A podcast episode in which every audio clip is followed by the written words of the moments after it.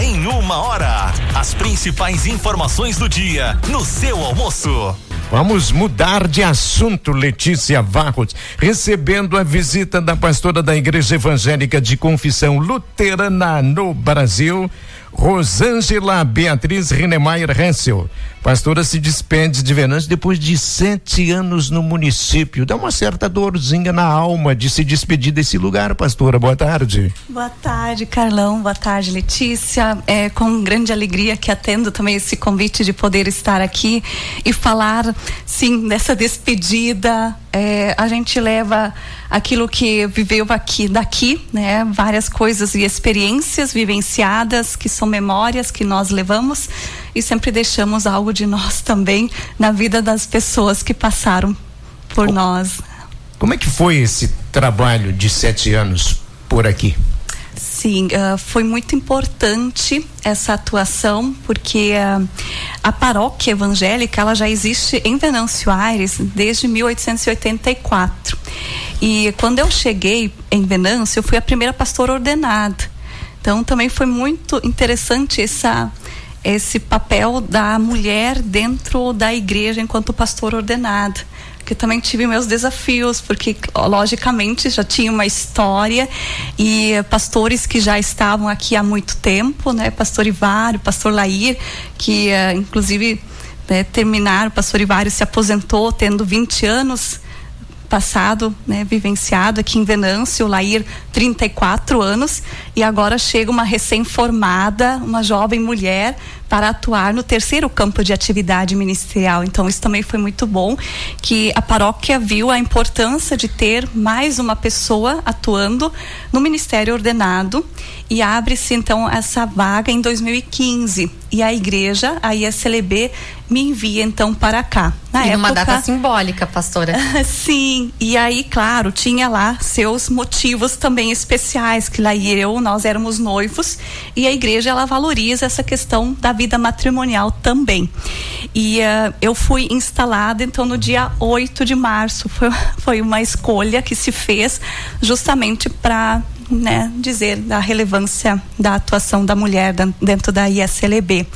E este ano, em novembro, fez 40 anos que a igreja ela ordena mulheres ao ministério grandes marcos na, na história, da, da, nossa comunidade evangélica, uhum. mas como um todo também, né? De, trazendo Sim. essa participação feminina. E, pastora, na, no último final de semana a gente teve um momento uh, muito bonito onde a comunidade pôde fazer a sua despedida, digamos assim, do teu trabalho como pastora aqui na, na comunidade evangélica. Um momento com certeza marcado por muita emoção. Sim, é assim como nós somos instalados em nossa função enquanto ministra ordenada da, da igreja, assim também existe o envio, meio que uma desinstalação e agora um novo chamado. É, então agora eu posso ir para um novo campo. Então, uh, eu, uh, o meu termo de atividade ministerial, que assim nós chamamos o contrato dentro da igreja, né? O termo de atividade ministerial se estende até dia 31 de janeiro e 1 de fevereiro estarei assumindo então esse novo campo de atividade ministerial no sínodo. Né? O que, que vai mudar no seu trabalho indo para lá? Isto, muita coisa, porque é um, primeiramente é um novo campo de atividade ministerial que se abre, assim como o terceiro campo de atividade aqui em Venâncio Aires, que foi algo a mais que aconteceu, assim como hoje nós sonhamos com o quarto campo de atividade, né, para a vinda de mais uma pessoa ordenada para o trabalho na paróquia.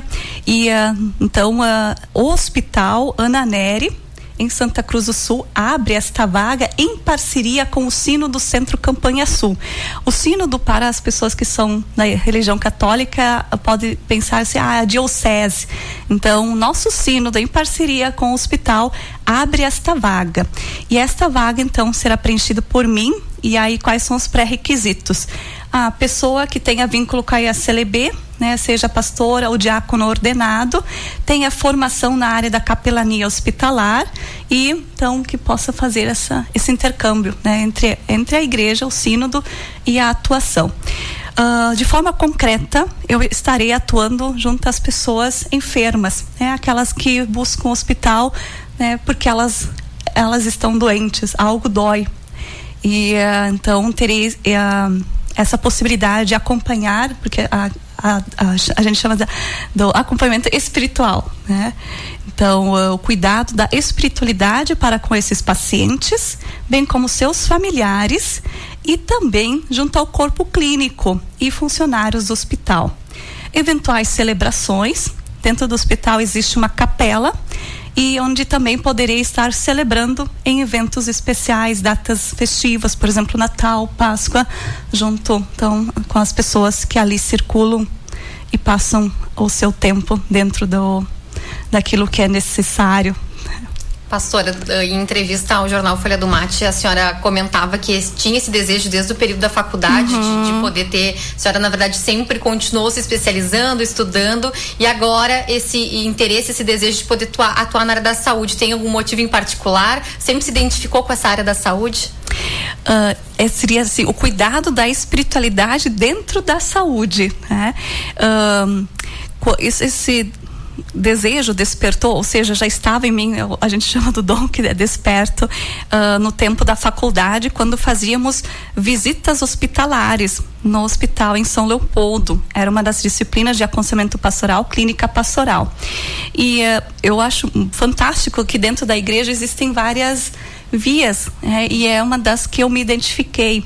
Gosto muito do trabalho pastoral, da paróquia, mas ali o meu coração bate de forma diferente. E uh, aí onde eu consegui né, ter possibilidade de especialização, fui buscando.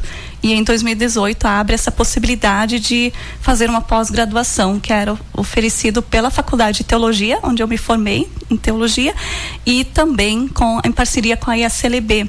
Então foram dois anos é, da pós-graduação em capelania hospitalar.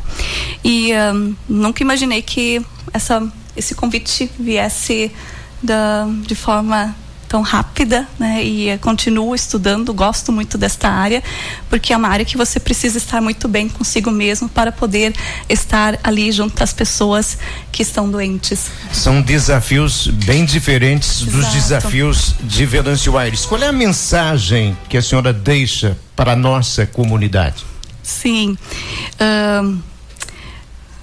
Quis uh, dizer muito obrigado, né? Muito obrigada por todas as possibilidades e oportunidades que eu tive para desenvolver o meu trabalho enquanto pastora e por todas as pessoas que passaram em minha vida, que me abraçaram também nos momentos de dificuldades, da minha própria dor, né, das minhas despedidas e onde eu senti esse, né, esse abraço de Deus que me envolvia através das pessoas aqui.